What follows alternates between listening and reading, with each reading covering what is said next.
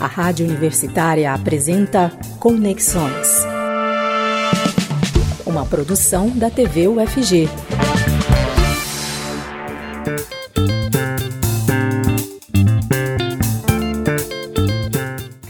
Boa tarde.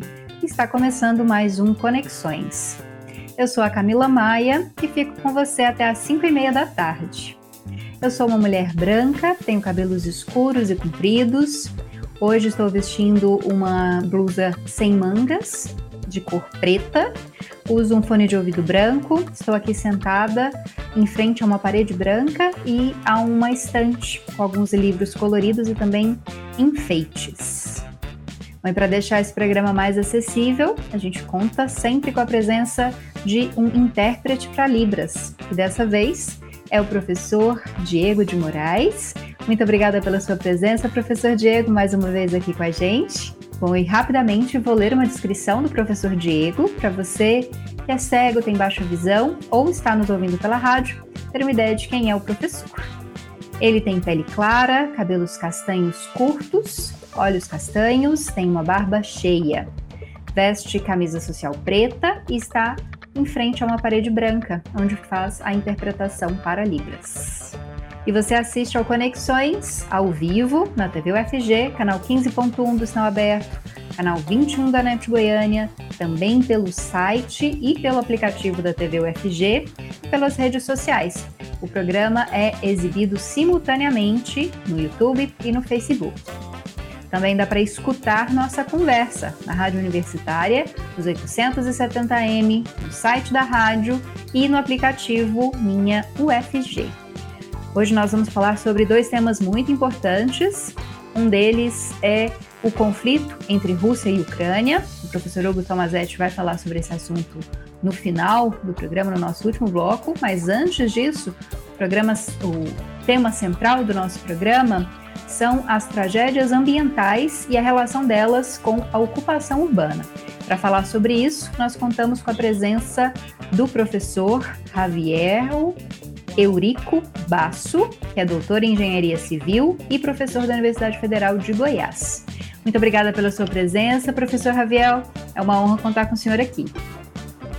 Boa tarde a todos, pessoal. Sou o professor Javier Eurico Basso.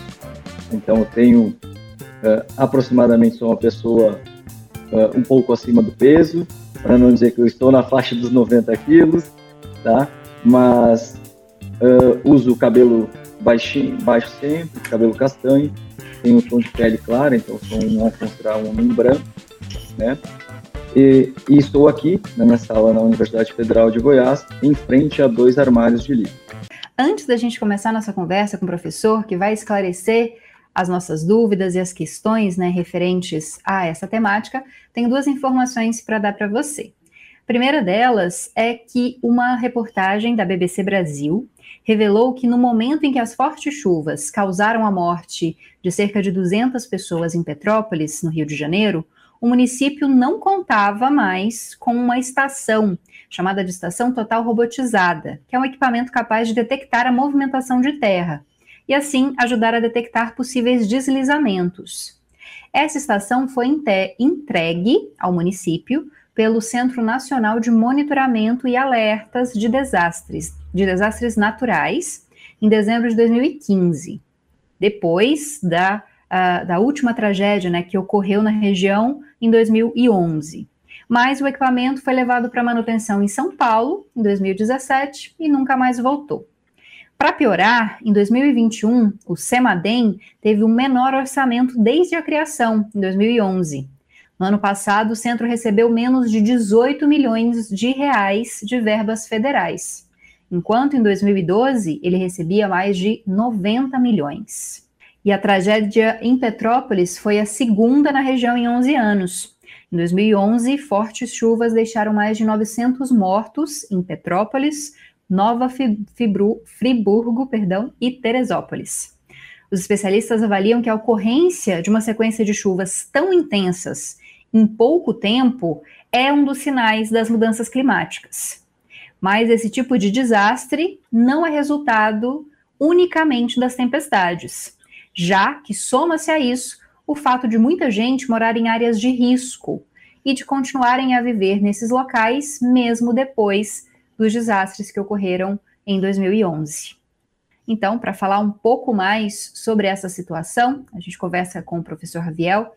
Professor, primeiro explica para a gente como que a questão da ocupação das áreas urbanas, principalmente, né, a ocupação de regiões próximas a rios, a morros, encostas, é, muitas vezes, né, irregular e também com uma população de baixa renda, né, carente de uh, infraestrutura, está relacionada a esses desastres ambientais?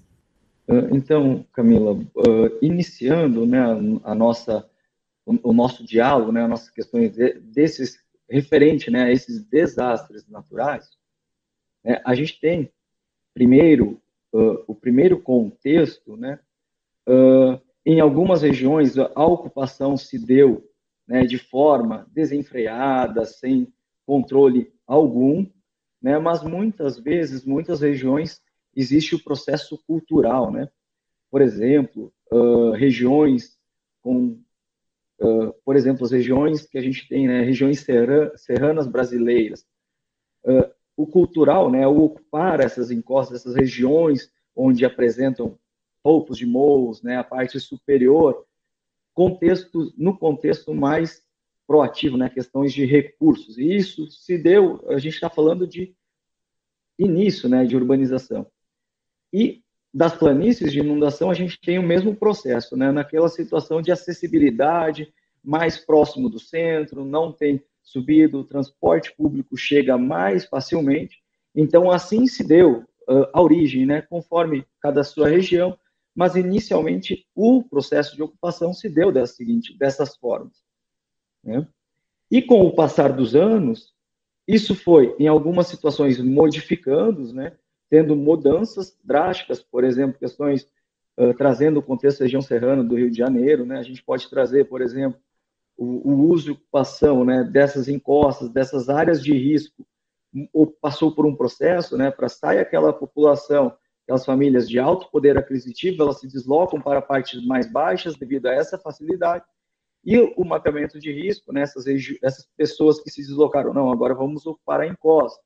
É, essas regiões de risco acabaram sendo pessoas de menor poder aquisitivo, né, porque eleva-se o poder aquisitivo na parte baixa, reduz na parte alta. E assim a gente tem essas, esse processo de mudança, né, principalmente na região serrana do Rio de Janeiro, a gente tem essa característica.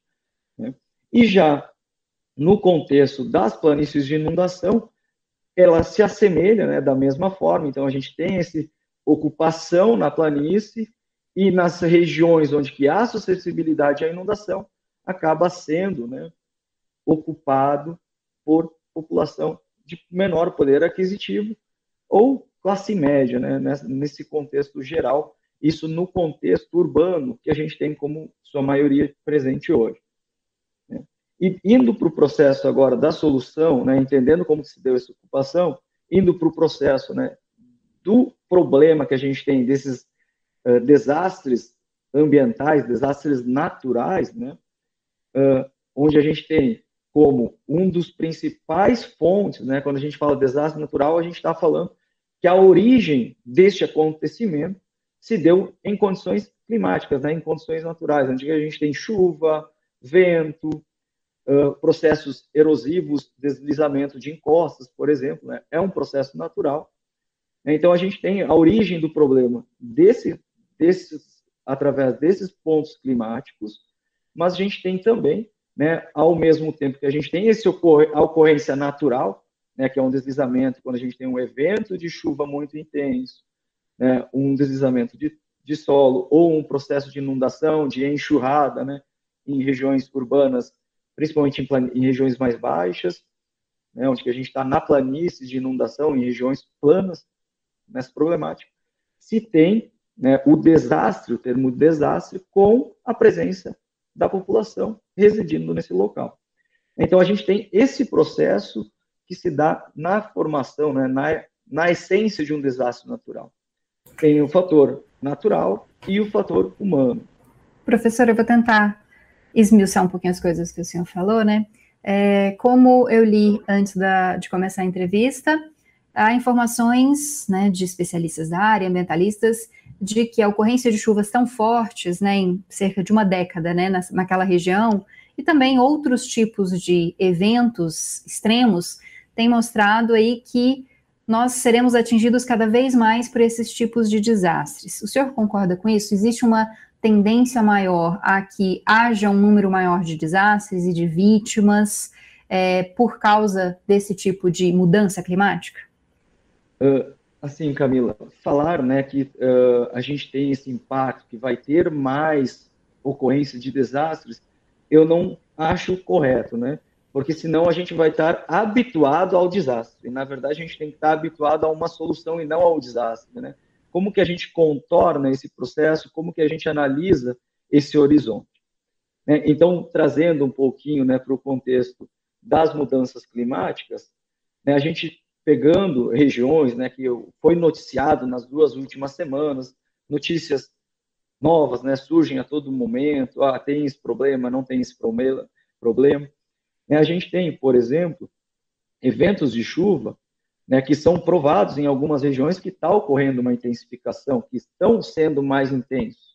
Então, ao mesmo tempo que o evento natural, né, o evento da, eu vou dizer natural porque é o evento de chuva, tá? O evento natural no contexto da chuva, ele ampliando a sua intensidade, os danos, se não for feito ações para mitigar esses problemas, os desastres cada vez serão maiores. Né? Isso é, é, um contexto cíclico, né? Que a gente aprende. Normalmente, eu até uso para como exemplo para os meus alunos, né? Normalmente, algumas coisas que ocorrem se dão pela falta de experiência ou pelo não conhecimento da situação né, no momento do seu planejamento. Né? Então, a gente pensa estruturas de drenagem, estruturas de contenção. Elas foram dimensionadas, agora trazendo para o contexto da engenharia, né? elas foram dimensionadas para o atual uso e ocupação do solo, né, para a característica de impermeabilização do solo. Então, a gente tem esse contexto. Né? Então, esse contexto é bem importante que seja uh, levado em consideração, porque senão a gente nunca terá um planejamento. Né? Tanto é que a, meio que a gente está entrando né, numa situação de obrigatoriedade, a gente tem poucos hoje basicamente trazendo para mapeamento de risco, né, plano de, de, de, ações em situações de risco, em situações de catástrofes, né, no contexto de desastres naturais, como será o plano elaborado? Hoje a gente tem aproximadamente menos de 50% dos municípios brasileiros não tem uma, uma, um plano né, se ocorrer uma situação dessa. Né? Então, isso acaba ampliando né, os impactos desses desastres, né, porque a gente não prevê e outra, né, a gente tem, não é, eu vou dizer não, não prevê, né, a gente tenta minimizar o máximo possível, mas muitas vezes essa minimização, esse contexto do desastre, só é lembrado no dia do desastre. Meses antes, não, não, anos antes, no planejamento, nunca foi comentado sobre isso. Professor, o que, que pode ser feito é, pelos gestores públicos, né, com, as, com as regiões que já existem, né, ali? as ocupações que já existem, os bairros que já existem e que estão em áreas de risco, em áreas que podem ser mais afetadas por eventos como chuvas. A gente sabe que não atinge só o Rio de Janeiro, né? Apenas do final do ano passado para cá, a gente já teve é, na Bahia, no norte de Goiás, em Minas Gerais, vários estados que são atingidos de formas diferentes, né? Mas que muitas vezes acabam uh, passando por perdas econômicas e principalmente perdas de vidas, né? O que que o gestor pode fazer no sentido mesmo da engenharia, da ocupação do, dos espaços, né, da organização das cidades para tentar minimizar esses efeitos?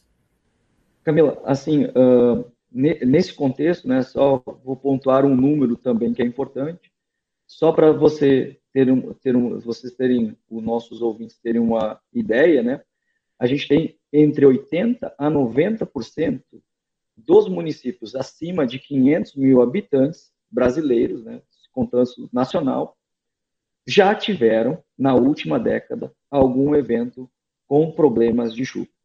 É, ou alagamento, ou inundação, ou enxurrada, né, que é aquele o contexto da enxurrada, né, uma forte chuva, onde que ela gera uma, vem um escoamento com muita velocidade, carregando, né, transportando objetos até como a gente teve, viu nas imagens do Petrópolis, carregamento de veículos, é uma característica de um processo, de um evento, né, de uma enxurrada. Então, indo para esse processo, né, a gente vê que é um problema que não é justamente, a gente, eu usei as, a região serrana, mas porque é recente, né, mas é um problema que ele é recorrente em muitos municípios, em muitos locais do Brasil. Né, e isso não não não não está alugado, localizado simplesmente no Sudeste, Centro-Oeste, tá? Em todas as regiões do Brasil tem essa característica de ter esse, essa problemática. Como minimizar, né? Como minimizar, como atuar nessas áreas já existentes? Né? Normalmente, né, nessas áreas já existentes, o planejamento é bem importante. E esse planejamento ele deve ser fiscalizado. Né? Porque, por exemplo, né, só exemplificando, a gente tem uma região que tem um problema com inundação. Essa região, se ela vai ter uma maior ocupação, vai mudar a característica dela, essa mudança tem que ser planejada. Porque todo o dispositivo, toda a estrutura de drenagem que a gente inserir ali, né, se não seguir um cronograma, um plano de uso e ocupação do solo, né, as estruturas podem acabar falhando. A gente pode ter um impacto de inundação devido a essa problemática. Né? Então, quando a gente, isso numa condição né, que a mudança na área, quando a área já está consolidada, busca sempre, sempre né, no contexto de drenagem urbana, que eu vou trazer principalmente na minha área, tá, que é a parte pluvial, mais no contexto hidrológico, de drenagem, né, a gente busca minimizar aqueles impactos que aquela população, que aquela, que aquela área da cidade já sofre né, com o processo de inundação, busca minimizar com ações né, e técnicas sendo implementadas a montante, numa região superior à localização das cidades. Então, bem como a gente pensa no contexto de declividade, né, em regiões acima daquela problemática, a gente insere, então, esses dispositivos fazendo uma minimização para aquele impacto. Em algumas situações, né, Camila, também, é bem importante que nem tudo pode ser resolvido, né? Há algumas situações de ocupações regulares, uma ocupação, por exemplo, numa planície de inundação com grande recorrência, né? Ocorre inundações frequentes, duas, três vezes ao ano, né? Significa que a gente tem residências na parte da quando a gente fala no curso d'água, né, no rio, a gente tem uma seção, um canal ali definido, e existe a planície de inundação que excede esse canal. Né? Existe a planície de inundação de alta frequência né, e a de menor frequência, que é a planície de inundações nos, nas cotas mais altas do curso, onde ela tem uma menor frequência de ocorrência.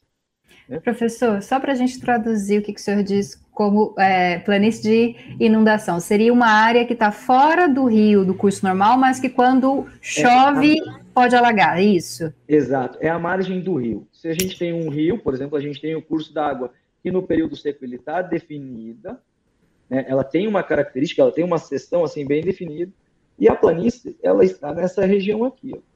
Então, houve o transbordamento, a água ocupa a planície de inundação.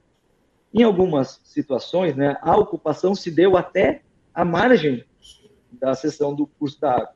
Quando a gente tem esse, essa ocorrência, muitas vezes a gente não consegue minimizar com estruturas né, a montante dessa região. E a solução seria né, essa desapropriação, para que aquela família, aquela comunidade não tenha mais esse problema, e insere-se, então, um, uma situação né, de direcionamento para uma região segura desses moradores. É, e é importante isso, Camila, já fazendo um, um interponto só para finalizar esse raciocínio, né, que a gente tem, é, desse, dentro dessa análise, a gente tem uma ferramenta muito importante que basicamente todas as prefeituras, desde pequenos municípios a grandes municípios, né, a grandes metrópoles, a gente tem que ter né, um plano de uso e ocupação do solo. Como que se dará esse uso e ocupação? Onde eu posso ter residências? Tá? E aí a gente vem no contexto tanto de encostas de risco, né, definindo nesse plano de, de uso e ocupação, como nas planícies de inundação. Um problema né, principal, questão de enxurradas, trombas da água, né, na questão das encostas, deslizamento de solo, e quando a gente fala da planície de inundação, regiões próximas aos cursos da água, a gente tem o evento de cheia, né, o evento oriundo da chuva de grandes vazões. Bom, professor, para a gente finalizar, bom, lembrando que nós estamos conversando com o professor Raviel Eurico Basso, que é doutor em Engenharia Civil e professor da Universidade Federal de Goiás. Bom, professor Raviel, uh, também falei antes de começar a nossa entrevista que os investimentos na área de previsão de desastres têm sido reduzidos, né, nos últimos governos. O CEMADEM está com um recurso bem menor do que tinha nos anos anteriores. É, há também dificuldades, né, infelizmente, nos órgãos é, de ciência, de mapeamento aqui no Brasil. Isso também pode interferir na ocorrência é, de mais desastres, né? Uh, essa falta de previsão e muitas vezes de estratégia para lidar com esses casos? Camila, sempre que, uma, que há mudança no recurso, né, há mudança de direcionamento, a gente tem impacto, às vezes não tão drásticos, mas em algumas localidades, né, eu vou dizer infelizmente, né, o impacto será maior. Né, e às vezes órgãos como o CEMADEM têm que direcionar uh, mapeamentos para regiões onde o risco é mais elevado, então, de vez ter um monitoramento contínuo em todas as regiões, acaba direcionando para algum lugar, para alguma região, algum local específico. Então, sempre tem um impacto, né, Camilo, da questão de ter recurso e não ter recurso.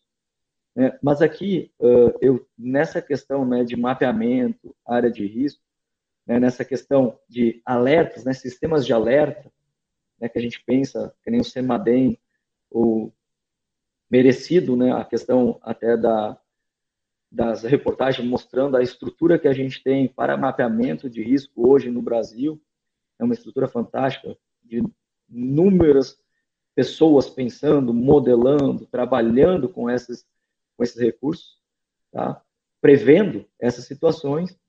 Né? Eles sofrem esse impacto do corte de recursos, mas também né, a gente tem diretamente né, uma questão que, que há uh, a necessidade dentro do Brasil né, da gente ter uma ampliação considerável das nossas estações de monitoramento, tanto de movimentação de massa, questões de chuva, vazão, né? Isso faz com que a gente tenha números para melhorar e ter maior precisões nos modelos de previsão. Né? Porque a gente consegue ter um ajuste, então a gente vai para a questão, agora eu vou falar um termo puramente matemático, tá? a questão dentro da engenharia, uh, a gente vai né, para um, processo, um processo de ajustes de modelo, validação dos modelos, com um potencial muito maior quando a gente tem um número de dados observados né, no contexto, né, ter observações mais consolidadas, um maior número de estações. Isso faz com que os nossos produtos, né, os, os produtos de previsão, de cenários de mapeamento de riscos, de processos de inundações, sejam mais precisos. Então, a gente tem essa, esse avançar né, na, no contexto de previsões, ampliando muito as previsões com o monitoramento das situações. Então, esse recurso, o ideal seria que nunca fosse reduzido. Né? Tá certo. Professor, muito obrigada pela sua presença aqui no Conexões. Espero que a gente possa conversar em outros momentos e que o assunto não seja tão trágico, né, quanto esse. Qualquer coisa, Camila, estou à disposição. Muito obrigado pela, pelo convite e obrigado pela participação, de, pelo auxílio de vocês. Abração, Diego. Bom, vou agradecer também ao professor Diego. A gente ainda vai falar sobre cultura, uh, dicas para quem está querendo fazer um curso gratuito. E, claro, vamos comentar a situação do conflito entre Rússia eh, e a Ucrânia com o professor Hugo Tomazetti. Então, fica por aí que tem muita coisa ainda no Conexões. Você está ouvindo Conexões.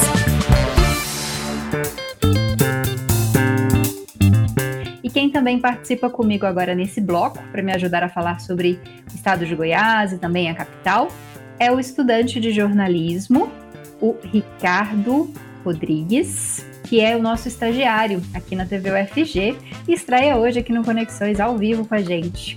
Muito obrigada pela sua presença, Ricardo. Bem-vindo aqui no Conexões. Obrigado, Camila. Boa tarde a você que está nos assistindo.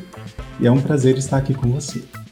Se apresenta para gente, Ricardo, para o nosso público cego, para quem está ouvindo a gente pela, uh, pela rádio também, para a gente ter uma ideia de quem você é. Eu sou um homem pardo, tenho a barba rala, né, bem cerrada, cabelos encaracolados e estou numa no meu, atrás de mim tem uma parede branca, né, e um painel de televisão, ele está um pouquinho cortado, mas também. E estou usando uma camisa, uma camiseta cinza com estampa laranjada e preta. Ok, Ricardo, daqui a pouquinho ele dá algumas informações aqui sobre Goiás, mas antes vou falar de temas bem complicados aqui nesse iníciozinho de bloco. Os agrotóxicos têm sido usados como armas em, 200, em 305 casos de tentativa de envenenamento. Isso tudo na última década, de acordo com o sistema de agravos de notificação. Em 77% desses casos, a violência ocorre dentro de casa, ou seja, o pesticida é usado na tentativa de homicídio de alguém. Um levantamento feito pela agência pública e pela Repórter Brasil, com base nos dados do Ministério da Saúde, revelam que o destino, é, que o desvio no uso desses produtos agrícolas faz com que eles sejam utilizados para ameaçar pessoas e também para matar pessoas. Pelo menos 32 homicídios foram realizados usando esse tipo de produto. O mais usado nos, nesses casos de violência é um agrotóxico banido desde 2012, que ele é chamado de aldicabre, popularmente conhecido como chumbinho, e usado como veneno de rato de forma ilegal. Além dele, outros 22 tipos de agrotóxicos foram usados para a prática de agressões. O perfil das vítimas não foge aquele que se tem observado nos últimos anos em relação às mortes violentas no Brasil. A maioria são pessoas pretas e pardas, jovens que não chegaram a completar o ensino fundamental. E esses dados estão longe de representar uma realidade, já que muitos casos são confundidos com suicídios. A Organização Mundial da Saúde estima que para cada caso notificado de intoxicação, existam outros 50 não computados e a quarta edição do relatório Cumplicidade na Destruição: Como mineradoras e investidores internacionais contribuem para a violação dos direitos indígenas e ameaçam o futuro da floresta, nomeou empresas que lideram e financiam a corrida é, pelo roubo de recursos minerais nas terras indígenas do Brasil desde o ano de 2020. Entre as oito mineradoras destacadas nesse relatório, Estão, por exemplo, as canadenses Belusan e Potássio do Brasil, Vale, Anglo-América, uh, Glencore e Rio Tinto, isso citando só algumas. Esse relatório foi feito em parceria entre a Articulação dos Povos Indígenas do Brasil e a ONG Amazon Watch. E ele aborda também o papel da indústria da mineração nas mudanças climáticas e na devastação da biodiversidade brasileira. As informações dessa publicação pretendem orientar novos marcos regulatórios que consigam frear o avanço da mineração e do garimpo sobre as terras indígenas, uma situação que a gente sabe que tem aumentado nos últimos anos, principalmente depois que Jair Bolsonaro assumiu a presidência. Bom, agora sim, conto com a participação do Ricardo, que vai nos trazer informações aqui do estado de Goiás. Tem informação sobre violência, também informação sobre educação, né, Ricardo? Conta pra gente. Isso mesmo, Camila. E a gente começa falando sobre violência. Em 2021, a taxa de feminicídios cometidos em Goiás aumentaram 23%, segundo a Secretaria de Segurança Pública. Os dados revelam que no ano passado, 54 mulheres foram assassinadas enquanto em 2020 esse número foi de 44 vítimas. Outro número que também subiu foi o de ameaças no âmbito doméstico. Em 2021 foram registrados 962 casos a mais que em 2020, o que representa um crescimento de mais de 6%. E não é só isso. Os dados revelaram a vulnerabilidade da mulher em relação aos crimes contra a honra foi registrado o crescimento de 17% no registro de calúnias, difamações e injúrias. Já as denúncias de crimes de agressão física e estupro apresentaram queda no último ano. E agora, né, vamos falar sobre as escolas do futuro. Estão abertas as inscrições para os cursos gratuitos e são 750 vagas em Goiânia, Aparecida de Goiânia e Santo Antônio do Descoberto, para os cursos presenciais e online em áreas de como e-commerce, programação de computadores, marketing digital e empreendedorismo criativo.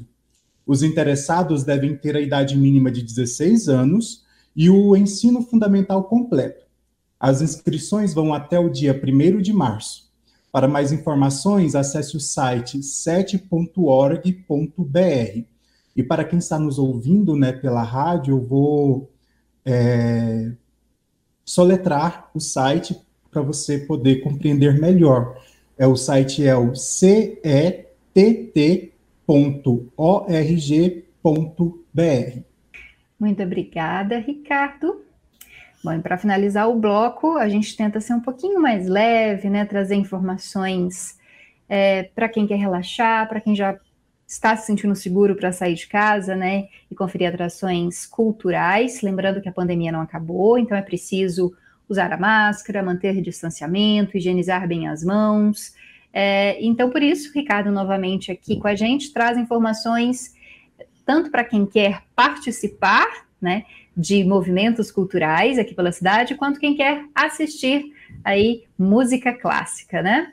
Isso mesmo. E olha só, o Centro de Cidadania Negra do Estado de Goiás oferece 230 vagas para oficinas gratuitas de break, danças urbanas, muay thai, DJ, capoeira, percussão, rap e grafite. O intuito dos cursos é atender crianças e jovens em situação de vulnerabilidade social e econômica.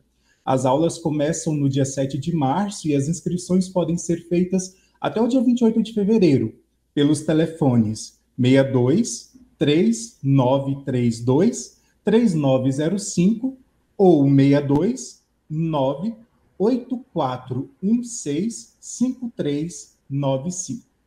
E Ricardo, vou pedir para você repetir os números, porque eu sei que quem está nos ouvindo pela rádio muitas vezes não conseguiu anotar, quem está vendo pela televisão, se ou né, pelo YouTube, pode tirar aí uma fotinha da tela, porque aparece sempre embaixo. Então você repete para gente esses números de telefone? Repito sim. É 62 3932 3905 ou 62 98416 5395. Muito obrigada. Agora sim, dicas para quem gosta de música clássica, né? Isso mesmo. A Orquestra Sinfônica Jovem de Goiás realiza logo mais, às 8 horas da noite, o concerto de abertura da temporada 2022. O Teatro Basileu França vai receber até 350 pessoas e os protocolos de segurança contra a Covid-19 devem ser cumpridos. O espetáculo é gratuito, aberto à comunidade e terá como convidado o solista Renan Gonçalves, que integra a orquestra do Teatro São Pedro, na cidade de São Paulo. E tem mais uma opção para quem gosta de música clássica. É o primeiro concerto da Orquestra Filarmônica de Goiás, em 2022, também ocorre hoje, às 8 horas da noite, no Centro Cultural Oscar Niemeyer. O lançamento da retomada OFG volta às suas raízes, promete emocionar o público com obras como a Sinfonia Aleluia e a Quinta Sinfonia, do compositor russo Sergei Prokofiev. O espetáculo é aberto para toda a comunidade, com entrada franca. E para acessar o espaço do Centro Cultural Oscar Niemeyer, basta chegar com antecedência de pelo menos 30 minutos, pois não será preciso retirar o ingresso. Lembrando de manter os cuidados, né, Ricardo, em relação Exatamente. à Covid-19. Uso de tá. máscara, álcool. E tentar se manter afastado, né? A lotação Exato. desses espaços não é total, então você pode tentar se manter afastado de quem estiver próximo de você, não tirar a máscara, lembrando, claro, é um ambiente fechado, né? Então a gente tem que ter mais cuidado ainda. Mas é sempre bom poder presenciar esse tipo de evento. Obrigada, viu, Ricardo, pela sua participação hoje. Espero te ver mais vezes aqui no Conexões. Eu que agradeço e boa tarde a todos vocês. Boa tarde, Camila. E o Ricardo também me ajuda a produzir o programa durante essas últimas semanas, viu? Então tem que agradecer também a produção, a marcação de entrevistados, nossos estagiários aqui sempre auxiliando o jornalismo. Você está ouvindo Conexões.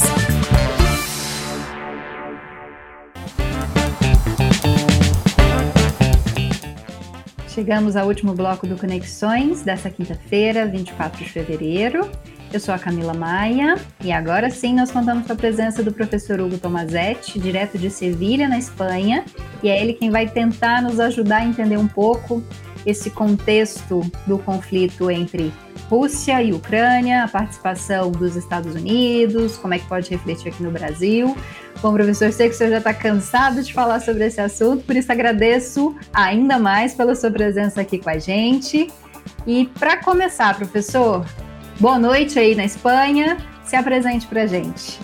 Boa noite, Camila. Boa noite para você que está acompanhando Conexões, seja pela rádio, pela internet, pela TV ou em qualquer outro lugar do mundo. Eu sou Hugo Tomazetti, professor de Relações Internacionais, um homem branco, com barba, hoje usando óculos, cabelos escuros. Estou com uma camisa de manga longa, mas o clima já está mais ou menos agradável aqui e no meu e ao meu fundo está uma parede branca. Né? A gente vai tentar falar um pouquinho agora sobre esse conflito que todo mundo esperasse, esperava que não ia acontecer, mas que acabou sendo hum, levado a cabo no dia de hoje, 24 de fevereiro.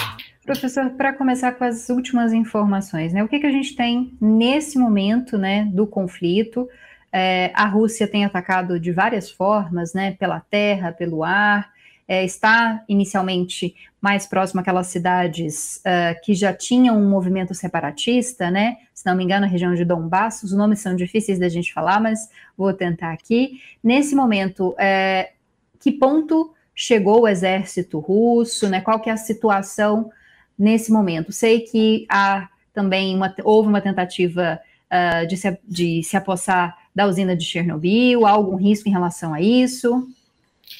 Bom, Camila, a situação factual e, e, é muito complicado acompanhar uma invasão militar e uma guerra como essa é, em tempo real, porque toda hora a gente tem informações, como você mesmo disse, eu estou analisando e comentando sobre esse assunto desde as 6 horas da manhã daqui, já são 12 horas de comentários e sempre com novas atualizações sobre o que está acontecendo. De fato, as últimas notícias é que é, a usina de Chernobyl já foi tomada pela Rússia, o governo ucraniano já já disse algo sobre isso, e o aeroporto de Kiev, que está a 25 quilômetros da cidade de Kiev, também já foi tomado pelas forças russas. O que a gente estava acompanhando e o que foi, é, de fato, surpreendente para todo mundo que estava acompanhando, inclusive para os analistas, é, é que se esperava que a ação militar da Rússia ficasse centrada nessas regiões, na região, na região de, da cidade de Donetsk e de Luhansk, que está mais ao leste é, e é uma região muito mais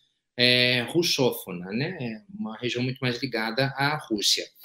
No entanto, o que aconteceu foi o que já previa a inteligência dos Estados Unidos e do Reino Unido, que foi essa invasão total por três flancos básicos, que é a parte da Geórgia, a parte de baixo, saindo pelo Mar Negro, a entrada da Rússia pelas regiões alto, hum, declarada, autodeclaradas repúblicas e que foram reconhecidas pelo parlamento russo e por Vladimir Putin, e pela zona norte do país, pela, pela fronteira norte, que é a fronteira com Belarus, que é a, um aliado da Rússia.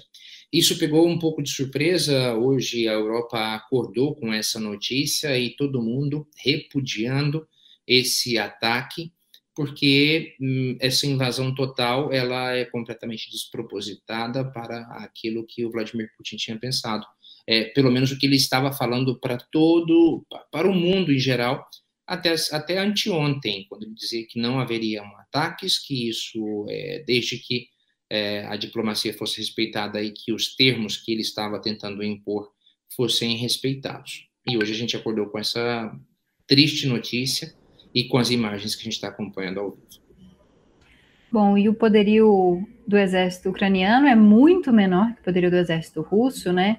Há tropas também da OTAN em alguns países ali da região, né? A Lituânia, por exemplo. É, pode acontecer um conflito de escalas maiores, professor? O senhor é, acredita nisso? Um, um, conflito que saia é, dessa região da Ucrânia? Hoje Biden fez um pronunciamento, mas também não falou né, de, de nenhum tipo de ataque direto à Rússia, apenas de uh, fortalecer né, o exército da OTAN e também de auxiliar ou os ucranianos, né, com inteligência, com, com armamento. Como é que o senhor entende os, os próximos dias? Bom, é, da mesma forma que eu venho falando hoje o dia todo, Camila, o que a gente tem é que acompanhar os fatos dia a dia. A gente sabe como uma guerra começa, mas não sabe como ela termina. Qualquer tropeço no meio do caminho pode fazer com que ela tome qualquer outro rumo. Até o momento, a Organização do Tratado Atlântico Norte, a OTAN, é, tem se mantido na posição de que vai defender os países que fazem parte da própria OTAN, que os, os movimentos serão movimentos defensivos. A Ucrânia não faz parte da OTAN e é justamente por isso que esse conflito acabou se escalando para chegar onde chegou nesse momento. A OTAN, a, a Ucrânia tinha pretensões de entrar na OTAN e Vladimir Putin não aceitou isso de maneira nenhuma. A OTAN não vai é, nos próximos dias, claramente, não vai interferir no conflito dentro do território ucraniano, porque não há motivo legal para isso, para uma ação militar por parte da OTAN.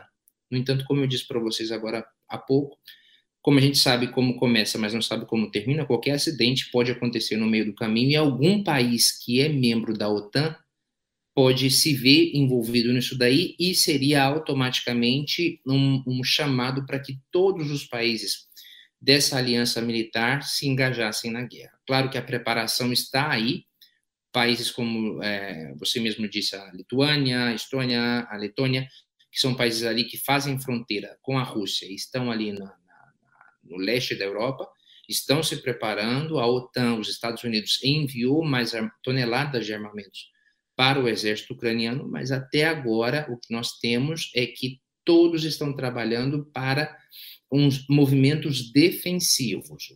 Temos até agora são movimentos defensivos por parte dessa aliança ocidental e também por parte das potências ocidentais que estão tratando de colocar sanções econômicas duras ao governo de Vladimir Putin, porque o pronunciamento de Putin ontem à noite foi um pronunciamento ontem à noite não, hoje de madrugada, perdão, foi um pronunciamento muito duro dizendo que quem se atrevesse a entrar numa guerra com a Rússia sofreria é, retaliações jamais vistas na história da humanidade, algo que, é, que deixou todo mundo muito assustado. A gente vai ter que, infelizmente, acompanhar os próximos dias para ver qual vai ser o rumo disso. É terrivelmente complicado ter que acompanhar o dia a dia de uma guerra, porque a gente sabe, como eu disse, como começa, mas não sabe como termina. Professor, sei que é um contexto muito complicado, né, relação de Rússia, Ucrânia, Estados Unidos, OTAN, mas é para a gente explicar de uma forma, não vou dizer simples, mas de uma forma um pouco mais resumida, é, o que, que, tem causado esse conflito entre Rússia e Ucrânia? Como o senhor disse, a OTAN é, estava aí né, buscando a integração da Ucrânia nesse, é, nessa organização internacional, né, uma organização criada ainda na época da Guerra Fria, em que havia uma divisão muito clara né, entre Estados Unidos e os países, Estados Unidos e os aliados e os países é, que faziam parte da União Soviética e os aliados. Há, há também algumas pessoas que dizem que uh, há um certo, pelo menos alguns analistas aí que andei lendo para conversar com o senhor, que os Estados Unidos também têm investido um pouco em exércitos, é, em grupos anti-Rússia dentro da Ucrânia. Como é que a gente pode explicar essa situação? Bom, tentando explicar essa situação complexa em termos mais simples, o que acontece é que hum, a OTAN, em primeiro lugar, a OTAN é um dos resquícios da Guerra Fria. Essa aliança militar, ela continuou após o fim da Guerra Fria. Ela tinha um, um, um antônimo que era o Pacto de Varsóvia, que se esfacelou com a União Soviética, com a queda do Muro de Berlim, mas a OTAN continuou. E, além disso, a OTAN se ampliou nos anos de 94 e 97, abarcando outros países que eram zona de influência da própria Rússia. A Ucrânia entra no meio dessa história quando ela tenta se aproximar mais do, do, do ambiente europeu, tenta entrar, é, começar conversas para entrar na União Europeia e também para entrar na OTAN. Isso dentro de, de, de políticas nacionais da própria Ucrânia. Claro que alguns analistas vão falar sobre as raízes históricas da Ucrânia, da ligação da Ucrânia com a Rússia, inclusive o ucraniano e o russo são idiomas que são parecidos, é mais ou menos como o português e o espanhol, são idiomas que se parecem.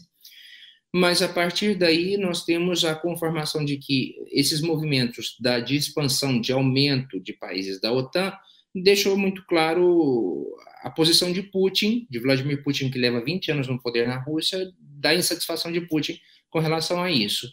E a partir daí, sempre que houve esses movimentos dentro da Ucrânia de uma aproximação com a Europa, sobretudo, é, foi pretexto para a, ataques é, e tomadas ou fomento de, de, grupos separatistas dentro da Ucrânia. A região da Geórgia foi tomada e foi anexada a, a região da Crimeia, perdão, foi anexada à Rússia e essas outras duas zonas que são as zonas uh, Dansk ali no, no leste da Ucrânia é, o fomento à russofonia ou à presença de, de, de populações mais próximas à Rússia foi muito fomentada pelo Kremlin, eh, nos últimos anos, inclusive com a, a, concessão de passaportes e de nacionalidade russa para várias pessoas que estavam no território ucraniano. Tudo isso parece ser uma estratégia de longo prazo do próprio Putin para justificar uma invasão na Ucrânia para defender essa população que claramente agora é uma população russa. Seria é mais ou menos isso. Então, a gente tem montado esse perfil. Claro que, por um lado, dentro da, do espectro internacional, parece que a Rússia tenta recobrar a importância, a relevância geopolítica e geoestratégica que ela tinha enquanto União Soviética, tentando redesenhar o modelo de poder multipolar é, no mundo, fazendo frente à Europa, aos Estados Unidos, se aliando à China por uma parte também, para tentar fazer essa frente. E a gente acabou tendo desenhado isso daí, e o palco da guerra acabou sendo, está sendo a Ucrânia. É uma situação que ainda pode se desdobrar em vários outros aspectos, como aspectos econômicos, de crise de energia e outros aspectos que a gente vai ter que acompanhar com o passar do tempo. Para finalizar, professor, e deixar o senhor descansar, já são quase 10 horas da noite aí, né, na Espanha, para o senhor conseguir descansar pelo menos um pouquinho, né? Já que essa, esse conflito não deve terminar tão cedo, o senhor vai continuar fazendo análises com certeza. Qual tipo de reverberação, né, de consequência essa guerra que geograficamente está tão longe, né, do Brasil, está quase num outro extremo do mundo, uh, pode ter aqui no nosso país? A gente sabe do aumento, principalmente do preço do petróleo, né? que baliza o preço dos nossos combustíveis, mas fora isso, há outro tipo de reverberação que pode chegar aqui no Brasil? Camila, hoje eu escutei de vários outros analistas é, também é, que já não podemos falar de guerras que estão longe. Claro, geograficamente estão longe, mas o mundo está interconectado e, querendo ou não, isso vai influenciar na vida de todos nós, inclusive de quem está no estado de Goiás acompanhando a gente agora não só pelo, pela questão da energia, do petróleo e gás, porque se essa guerra se alarga no tempo, o preço do petróleo pode subir muito e isso afetará o preço do, do combustível na bomba aí no posto de gasolina na cidade de Goiânia.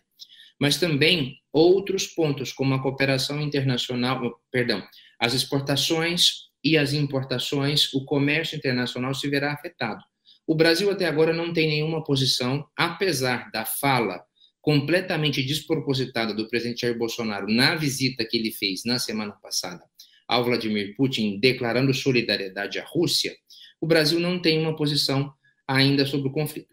É, Bolsonaro não falou nada sobre esse conflito ainda. Por quê? Porque a diplomacia brasileira está tentando costurar alguma coisa que condene os ataques, mas que não condene a Putin. Por quê? Porque o Jair Bolsonaro estava semana passada com o Putin. Então ficaria um, um pouco feio é, é, condenar o Putin. Então ele não tem nenhuma fala. Hoje mesmo, o vice-presidente Almito Mourão condenou os ataques e defendeu mais ou menos aquilo que é a linha diplomática brasileira histórica. Se esse conflito se alarga e o Brasil tem que tomar posição de um lado e condenar isso daí, as relações econômicas e as sanções que os outros países estão aplicando à Rússia talvez possam ter que ser aplicadas também pelo Brasil, o que limitaria o comércio do Brasil com a Rússia é, e também prejudicaria, sobretudo, por exemplo, as exportações no estado de Goiás, que hoje me passaram um dado muito interessante, que o estado de Goiás importa muitos fertilizantes, e exporta minério de ferro e outros é, itens para a Rússia. Tudo isso seria muito afetada. Ou seja, essa guerra ela pode sim reverberar se ela se alarga no tempo na nossa vida cotidiana, mesmo de longe. Tá certo, professor. Muito obrigada pela sua presença. Espero que o senhor consiga descansar. E obrigada a você que nos assistiu. Espero te encontrar na próxima quinta-feira, quatro e meia da tarde. Até lá!